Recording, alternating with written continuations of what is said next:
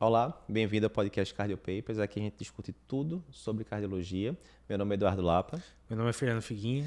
E hoje a gente está com um tema massa aqui, né, Figueiredo? Vai ser um podcast mão na massa. Como estudar e revisar para a prova de título de especialista TEC na prática.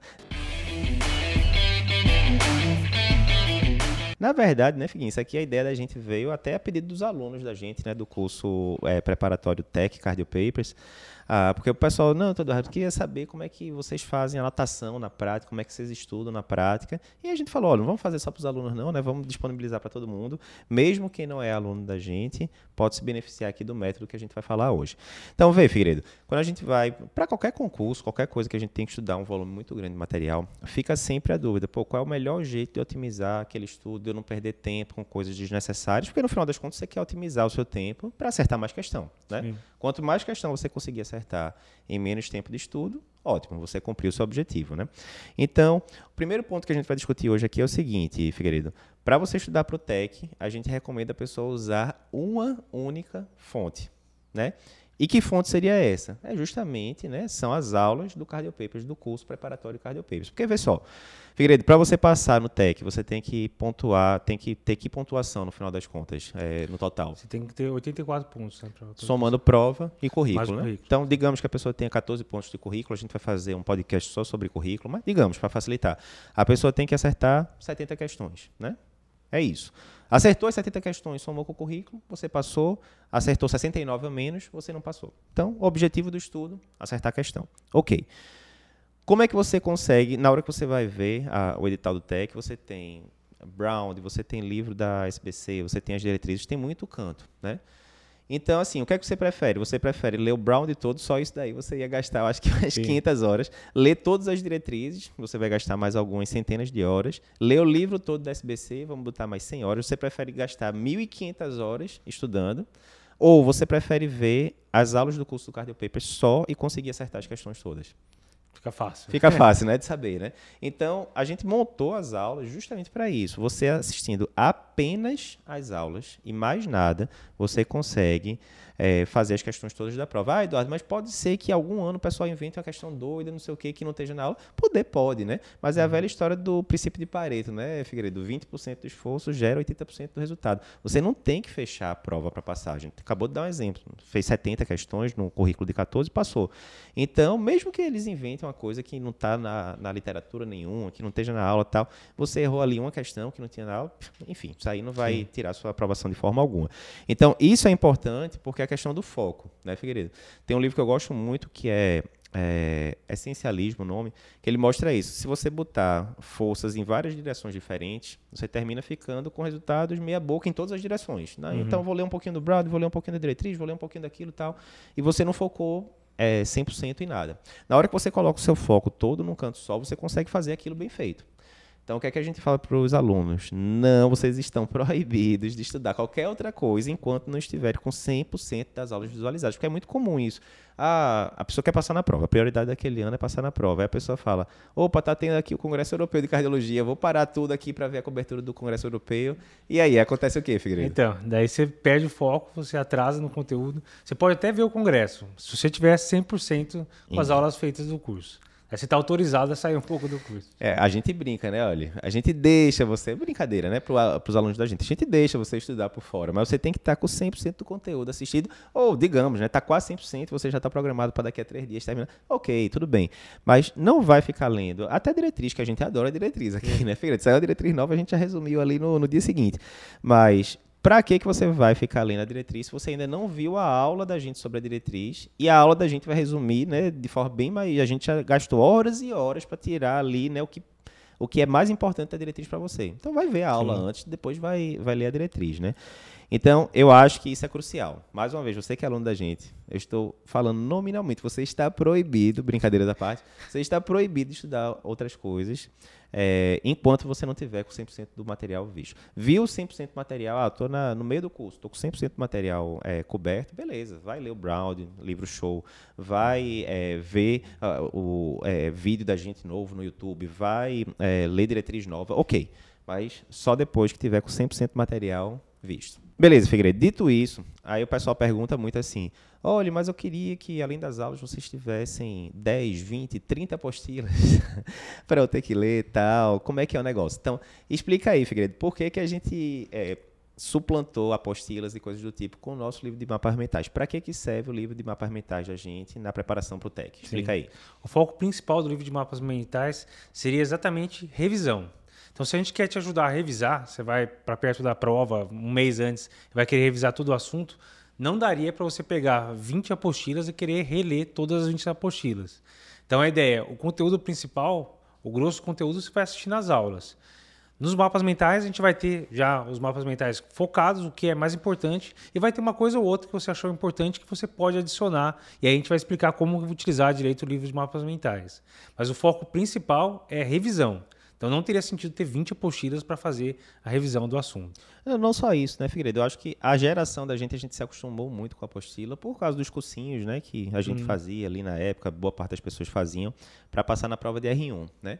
E o que é que acontecia muitas vezes, né, com essas apostilas? Você ia para a aula do cursinho X, Y, a aula não era tão boa, não resolvia o que estava na prova, hum. na verdade, né? E quando você ia para a apostila de alguns cursos, as apostilas eram muito boas. Então criou-se uma cultura de achar ah, quem resolve a apostila. Mas vê, mais uma vez, você quer passar no TEC, o objetivo é esse. Ok. Sempre tem que ter o objetivo em mente, né? Porque Sim. senão não vai dar certo. O, é, você está no ponto A, você não tem um título, você quer ir para o ponto B, tem título. Uhum. O que é que separa do ponto A para o ponto B? Acertar a questão, né? E melhorar o currículo e tal. Mas vamos focar em questão hoje. Ok. Se eu digo para você que, digamos, hipertensão, então, valvopatias, pronto, valvopatias foi o tema que mais caiu na prova do TEC em 2021. Se eu dissesse para você, Figas, aqui com, sei lá, vou chutar agora, com 8 horas de aula de valvopatias do Cardiopapers, você acerta todas as questões de valvopatia da prova. Foi o que aconteceu, aconteceu em 2020 e por aí vai. Você prefere o quê? Você prefere ter que ver 8 horas de aula e gastar mais 8 horas lendo apostilas de valopatia e com isso gastar 16 horas para acertar 100% das questões? Ou você prefere ver as 8 horas de aula e acertar 100% das questões? Né? Tá claro. É meio óbvio, né? E isso aí, às vezes, o pessoal se esquece, né? Porque quando a gente vai discutindo, a gente faz muito curso, né? Online, tanto de, de medicina quanto fora de medicina. E normalmente você acha que quanto maior a carga horária do curso, melhor, né? Ah, Sim. eu tenho um curso que tem 100 horas, outro tem 200. Qual é o melhor? O que tem 200, óbvio, né? Óbvio não. Porque veja, a quantidade de horas é só um meio para chegar no fim. O fim é Sim. é acertar a questão, né? Aí é só você exagerar. Se você tivesse um curso com 5 mil horas, você ia querer fazer esse curso. ia passar uma década e você não tinha visto metade Sim. do curso, né? Porque simplesmente não sobra tempo. Então, o que a gente tenta muito fazer aqui no, no Cardio Papers é a menor quantidade de horas possíveis de aula para você resolver 100% das questões. Perfeito. Né? Ele dá uma base boa tal. Então, em relação à apostila, ficou muito claro para a gente que se a aula já resolve, melhor. É, o sonho da gente era o quê, galera? É, Figueiredo, era o esquema do Matriz, né? Se você lembrar do primeiro filme do, do Matriz ou do Matrix, a pessoa tá lá e a pessoa fala, opa, eu queria aprender a pilotar um avião. Aí alguém digita lá um código e fala, aprendeu a, a, a pilotar um helicóptero. Aí a pessoa, pronto, aprendi já em 5 segundos. Era o sonho, né? Ó, aprender tudo que cai no tech. 5 segundos, pronto, tô, tô dominado, me dá a prova. Como não dá para fazer isso ainda, né? Talvez no futuro. Então a gente otimiza tudo ali para ser a menor quantidade de tempo possível para você ver. Mas ok, aí o pessoal falava, né, Figueiredo, nas primeiras edições do curso do Tech da gente, falava, ó, oh, eu queria ter alguma coisa para revisão. E aí realmente faz diferença, porque uhum. você precisa. Re... Uma coisa é estudar. Outra coisa é revisar, são coisas bem diferentes. Primeiro, a gente vai falar isso daqui a pouco. E segundo, se você é, tem é, nenhum material né, na mão ali para estudar, você termina tendo que fazer o quê? Anotar muita coisa durante as aulas, aí tem que ficar pausando a aula, anota, demora muito tempo, e aí a aula que era de uma hora termina virando duas, porque você teve que anotar meio mundo Sim. de coisa. Né? A gente viu isso na prática ali no, nos primeiros anos do nosso curso do TEC. E aí a gente fez o quê? A gente criou o livro de mapas mentais. Né? Eu vou pedir para o pessoal vir aqui para para perto para poder mostrar, né? Então, ó, o livro de mapas mentais a gente criou exatamente com esse objetivo. Então ele tem dois objetivos principais, certo?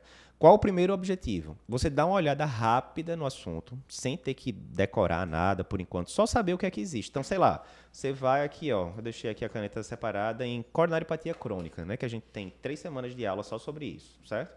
Então, digamos, ó, vou aqui para o começo do capítulo de coronariopatia crônica. Aí, digamos, a primeira semana a gente fala da parte inicial e fala de teste ergométrico também, certo? Então, sei lá, você pode dar uma olhada lá, ó. Vamos ver o que é que o pessoal vai falar. Obviamente, todo mundo tem ideia já do assunto, né? Tá, vai prestar a prova de título e tal, e vai vendo, ó, ah, beleza, aqui falou sobre mecanismos de, de angina, o que é que pode determinar a angina, balança, né, oferta, demanda, aquela coisa toda, é, fatores precipitantes para angina, você vai dando uma olhada geral para ver o que é que tem aqui. No momento que a gente estiver mostrando a, a, aula lá, começou a aula, o que é que a gente recomenda? Ó, você vai ver a aula com o livro aberto. Tá aqui o livro aberto. Aí eu comecei a falar, sou eu que dou essa parte aqui do curso. A gente começou a falar lá e, sei lá, segundo, terceiro slide eu mostro exatamente esse esquema aqui, né? Para quem está escutando no podcast não vai ver, mas eu estou mostrando aqui o, o, nosso livro de mapas mentais. Então, a gente mostra exatamente esse esquema aqui lá no slide. Pô, se eu sei que está no meu livro de mapas mentais, eu vou gastar tempo reproduzindo isso? Lógico que não, está aqui escrito já, uhum. né? Está aqui escrito. Aí mesma coisa, depois eu vou lá e falo sobre a, a, clássica né, balança né, entre demanda e oferta de oxigênio. Essa balança aqui, quando é desequilibrada, o paciente pode ter isquemia miocárdica, que por sua vez pode induzir angina. Mais uma vez, está tudo anotado aqui. A pessoa vai gastar tempo anotando? Não vai. Então ela está acompanhando a aula e vendo aqui. Ok, mas tudo que tem na aula está no livro? Óbvio que não, né? Porque senão era transcrição, não era um resumo. O objetivo daqui a gente, no livro de mapas mentais, é colocar justamente muitas coisas gráficas, né? Como você consegue ver aqui, né? Os, os mapas mentais, os fluxogramas, as tabelas principais sobre o assunto, né? Com pouquíssimas informações escritas, que são as mais importantes. E você vai usar isso aqui para revisar. E mais uma vez, né? Se você tivesse que anotar no num, num, caderno, alguma coisa, um fluxograma desse aqui, você ia perder um tempo danado. Então a gente reproduz aqui e pronto. Isso quer dizer, Eduardo, que eu não tenho que fazer nenhuma anotação adicional? Não. Eu acho interessante fazer anotação. Você gosta de estudar fazendo anotação, Figueiredo? Não. Eu gosto, eu gosto. Normalmente é já. É. Eu sempre gostei. Antigamente eu grifava. Qual era o problema? Na hora que eu ia usar a grifa, era daqueles que grifavam 80% do livro. Acabava o grifador no instante e terminava que eu grifava mais do que não grifava, então Sim. não ajudava muita coisa. Com o tempo eu fui aprendendo a ser mais, mais sucinto. Então, o que é que eu gosto de fazer? E aí eu gosto de fazer com de, de próprio punho mesmo. Eu não faço nem no computador. Tem estudo mostrando. Quando você escreve com a mão, você está ativando mais sinapses do que quando você está digitando no, no computador, no celular enfim. Então, o que é que eu gosto de fazer? Aqui, para quem é aluno da gente que gosta de saber os detalhes, ó, eu uso geralmente, mostra aqui, Edu, eu gosto de usar essa caneta aqui, ó, vou pedir para Pilot é, patrocinar a gente. Eu uso essa caneta aqui, BP1, que é super boa, escrita azul, porque quando é caneta preta eu descobri que é, termina se misturando com as cores do livro, né, que a fonte é preta e não dá tanto destaque. E o que é que eu vou fazendo? Eu vou colocando no, nos livros o que eu acho que chamou muita atenção tal, né? Então eu tenho um código, e aí eu vou riscar. Sim, importante isso aqui, né? Para quem tem problema em riscar o livro. Eu vou até aqui, ó, fazer agora. Ó, risque, risque o livro. A minha letra não é bonita, não, vocês sabem. Podem riscar o livro. Deixa eu focar aqui na câmera um pouquinho, porque isso aqui eu vou lembrar da história de Claudina, que era aluna da gente. É aluna da gente, Figueiredo. Claudina é o seguinte: a gente falava lá no, no nosso grupo da, da mentoria, lá para os alunos no grupo exclusivo, a gente falava: olha. Risquem bastante o livro. Um livro bom é aquele livro riscado. E aí tinha gente que dizia: Não vou riscar o livro. Você lembra dessa história de Claudina? Lembro, lembro, claro. E aí, não vou riscar o livro, riscar. Mas qual é o problema de riscar o livro? Você lembra qual foi a explicação que ela deu na não época lembro, da mãe dela, que era professora? Não, minha mãe era professora e minha mãe disse que livro não se riscava, né? Até porque eu acho que antigamente tinha aquele hábito de o livro de um irmão passar para o outro, outro, né? Isso aí, se você riscava é. todo, né? Eu recebi livro riscado do, do meu irmão. Complicava o meio de campo, a mãe tinha que ficar apagando o que o outro tinha escrito, aquela confusão, né? Mas veja, é, a gente exorcizou isso de Claudina. Eu falei, Claudina, você está livre a partir de hoje. você não vai passar esse livro para ninguém, esse livro é seu. Porque qual é a grande questão? Na hora que você está rabiscando o livro, primeiro, né, você se força a estar tá mais concentrado na aula. Né? Sim. Ah, é, Eduardo falou alguma coisa que eu achei importante e não está aqui no livro de mapas mentais, né? não é uma transcrição da aula. Então você pode fazer o quê? Você pode anotar, sei lá, estou falando aqui sobre ah, responsáveis pelo aumento do consumo de oxigênio miocárdico, frequência cardíaca, quanto maior, maior o consumo, pressão sistólica, quanto maior, maior o consumo. Então, digamos que fosse isso, certo? Então, posso botar, ó, quanto maior a frequência cardíaca, vai aqui e bota uma seta. Eu sei que tem gente que não gosta da minha seta, que diz não, que é essa feia. seta é bonita. Essa aqui tá top, né? Não? É. Então, ó, digamos que seja isso, ó, aumentou, pior, digamos. Digamos que fosse esse o raciocínio. Na hora que você anotou isso, você fez uma anotação rápida, breve, e que até isso lhe mantém mais conectado na aula, né? Sim. Porque, vê só, Figueiredo, é, quais são os dois principais problemas para a pessoa estudar é, né, online? Dois principais. O primeiro, a pessoa consumir o conteúdo, né? Uhum. A gente sabe que o povo gosta de enrolar, opa, não, faz que nem academia, né? Eu vou tal, primeira semana vai, depois não vai Sim. mais. Então esse é o primeiro problema. E segundo, às vezes a pessoa está vendo o conteúdo, mas ela está presente em corpo, porque em mente está vendo o WhatsApp, aquela coisa O toda. WhatsApp não para, o Instagram. Não para, não para. Tanto é que tem um cara que eu gosto muito, que é aquele Robin Sharma, que escreveu o 5am Club, né, o, o clube das 5 horas da manhã. Ele tem um negócio que ele fala: as oito principais dicas para aumentar a produtividade. Largue seu celular, largue seu celular, largue seu celular. São as oito, é largue o celular, porque perde muito tempo, né? Então, na hora que você está anotando aqui, adivinha, você não está mexendo no WhatsApp, você não está vendo outra coisa, você está focado, você está presente no que você está fazendo, né? Conecta com o conteúdo. né? Então, crucial, isso daqui tem muito estudo mostrando que melhora a retenção do aprendizado. Aquela história, na hora que você só escuta, você aprende tanto. Na hora que você escuta e vê um numa aula, você aprende um pouco mais. Na hora que você está anotando, você está fazendo outras. Ou na hora que você está escutando é passivo. Eu estou parado e estou escutando al- alguma coisa que alguém está dizendo. Na hora que você está vendo o slide, é passivo também. A, a informação está entrando e não está saindo. Na hora que você anota aqui, você teve que jogar a informação para fora. Então, é outra via neural, é outra coisa, né? Então, você pode ir anotando assim. O que é que eu gosto de usar na hora que eu vou anotar em livro, né? Então, eu tenho meio que um, um código, vou mostrar daqui a pouco num livro, na prática, que não tem nada a ver com medicina, como é que eu faço.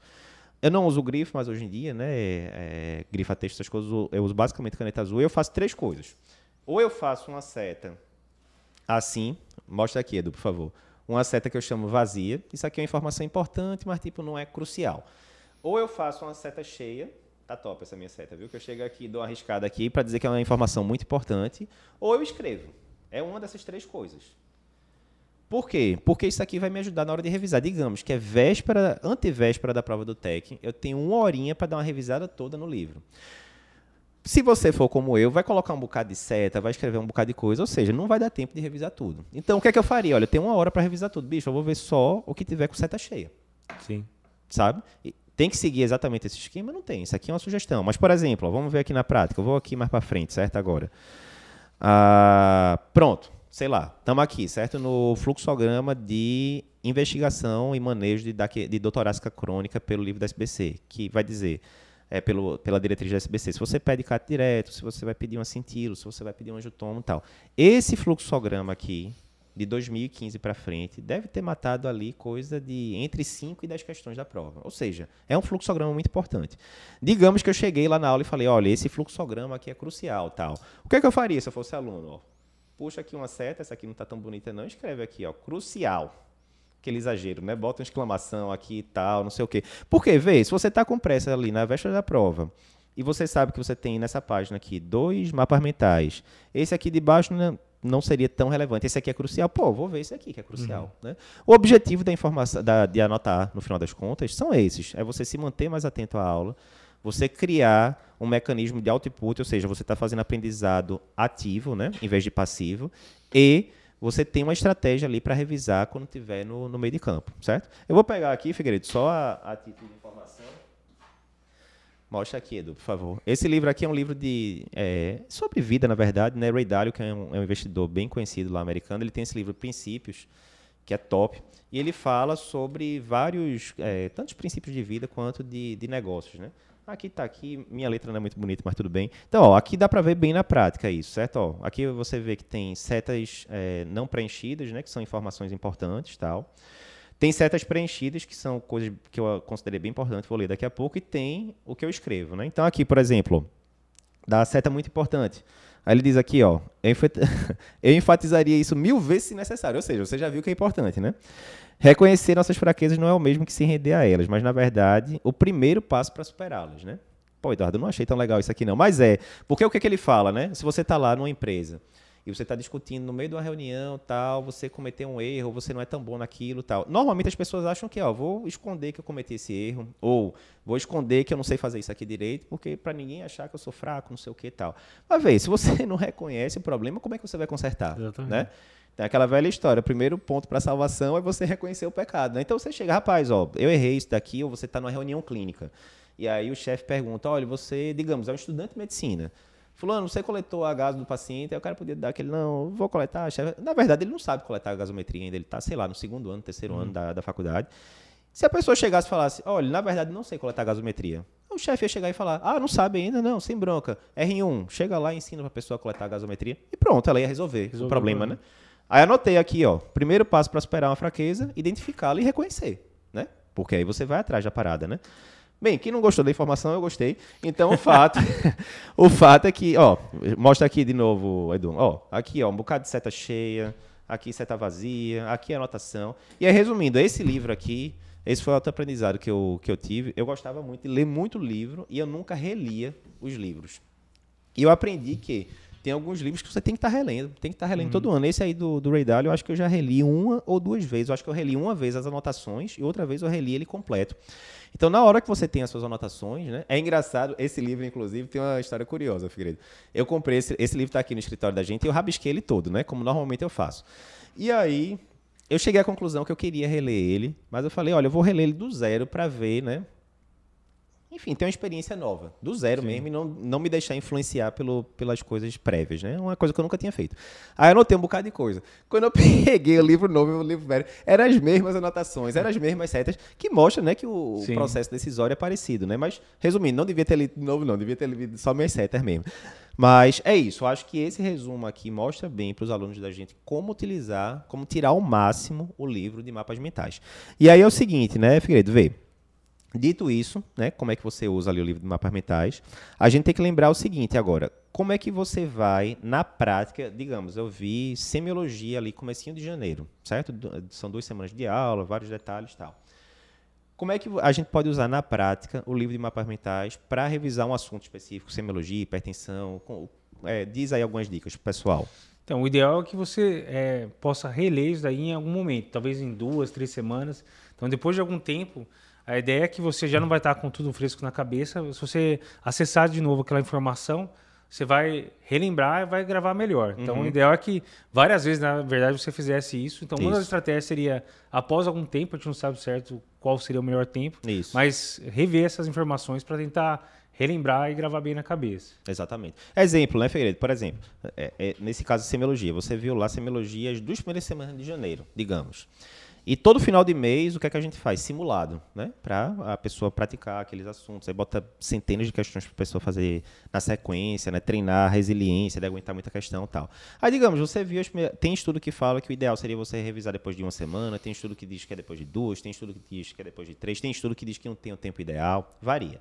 Mas é um fato, revisar não adianta. Você acabou de ler o assunto agora e você vai revisar né, duas horas depois. Você acabou de ver, Sim. né? Você ainda está sedimentando. Então tem que ter algum intervalo. Mas digamos, você viu nas duas primeiras semanas de janeiro. No finalzinho de janeiro você vai ter o, o simulado de semiologia. Pode ser que seja Pode uma hora um de você dar uma né? revisada rápida. Ou você está lá no consultório em fevereiro já. E aí chegou um paciente, você escutou um sopro tal, sugestivo de estenose aórtica. Aí você fala, rapaz, como é que é mesmo a estenose aórtica com manobra de hand grip, o sopro aumenta, diminui, agora eu fiquei confuso. Ficou confuso é porque você não está dominando Sim. totalmente a parada. Então volta lá, revisa de novo. E aí, óbvio, se você esqueceu o que é que o hand grip faz com o sopro da estenose aórtica, provavelmente você também não está dominando o que é que o hand grip faz com o sopro de CIV. Então já vê Sim. a tabela toda, né, da, das manobras dinâmicas e tal. Isso vai funcionar para o resto, né, Figueiredo? Sei lá, insuficiência cardíaca, né, que, que a gente é um módulo bem importante na prova. Sei lá, a pessoa chegou lá no consultório, tá lá um paciente com fração de injeção de 30% e traz lá uma ferritina de 120. Aí você fala, rapaz, 120 é indicação. É uma coisa muito boa de cardio, né? Sim. Porque o que cai na prova é o que você vê na Exatamente. prática, né? Ó, 120 ferritina. Será que eu tenho que repor ferro mesmo nesse paciente? Sim. Ficou em dúvida? Checa lá. É. Aí, não, beleza, eu lembrei que entre 100 e 299, com saturação de transferrina baixa, lembrei, lembrei, tem que repor ferro. Mas qual é o tipo de, de ferro que você vai dar? Vai ser sulfato ferroso, via oral, é venoso? Ah, esqueci também. Vê lá. Então, né? Acabou. É o melhor jeito de você lembrar é quando você vê na prática que você, se cair na prova, você não vai lembrar só do assunto, mas você vai lembrar do paciente e o que você fez com o paciente. Então acaba sendo. A associação já te ajuda a recordar bem melhor. Né?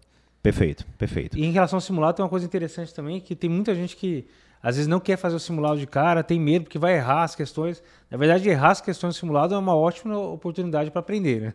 Então, você Exatamente. viu que errou, você volta lá no, mapa, no caderno de mapas mentais e revê o assunto. Então, você não precisa sair perfeito no simulado. Você perfeito. perfeito na prova. Né? Tem muita gente que fala isso, né, Figueiredo? Não, a, a gente coloca o simulado por um tempo limitado. Por quê? Porque se a gente não colocar por tempo limitado, acontece o que se chama de lei de Parkinson. Já ouviu falar da lei de já, Parkinson? Já. Lei de Parkinson, para quem não sabe, é o seguinte: quanto mais tempo você der para uma tarefa, mais tempo ela vai ser procrastinada. Se você falar, eu preciso de tal coisa para amanhã. A pessoa vai virar à noite, vai resolver, mas vai entregar amanhã. Se você fala, eu preciso dessa coisa para daqui a um ano, adivinha o quê? Vai passar um mês, nada, dois meses, nada, três meses, nada. Quando faltar dois, três dias, a pessoa vai estar lá no desespero do mesmo jeito. Então a gente via com isso. Na hora que botava o simulado sem prazo, a pessoa, ah, deixa para depois, não fazia nunca. Então a gente coloca lá por dias limitados, né? E aí às vezes o pessoal fala, não, terminei perdendo o simulado. Mas perdeu por quê? Se a gente liberou durante uma semana, quer dizer que você não teve ali duas horinhas durante sete dias para fazer o simulado. Aí, não, é porque eu não estava com o assunto todo revisado. Eu sim, meu amigo. Mas é o simulado é justamente para isso, é para lhe dar feedback na vida real se a coisa está funcionando ou não. Sim. Não é isso? Mas beleza, então. Então, ó, a gente já viu então como fazer as anotações no, no livro de mapas mentais. A gente já falou agora sobre a frequência, né, que a gente tem que revisar, né? Isso não está tão Uhum. claro, mas é importante você fazer na máxima frequência possível. E diz aí, é, Figueiredo, o que, é que a gente não pode fazer ao estudar ou revisar para o TEC? Qual é aquele erro crasso que muito aluno comete, que a gente já, já conversou, e qual é a orientação que a gente tem para dar sobre isso? Então, tem gente que quer assistir a aula, quer anotar tudo que a gente está falando. né?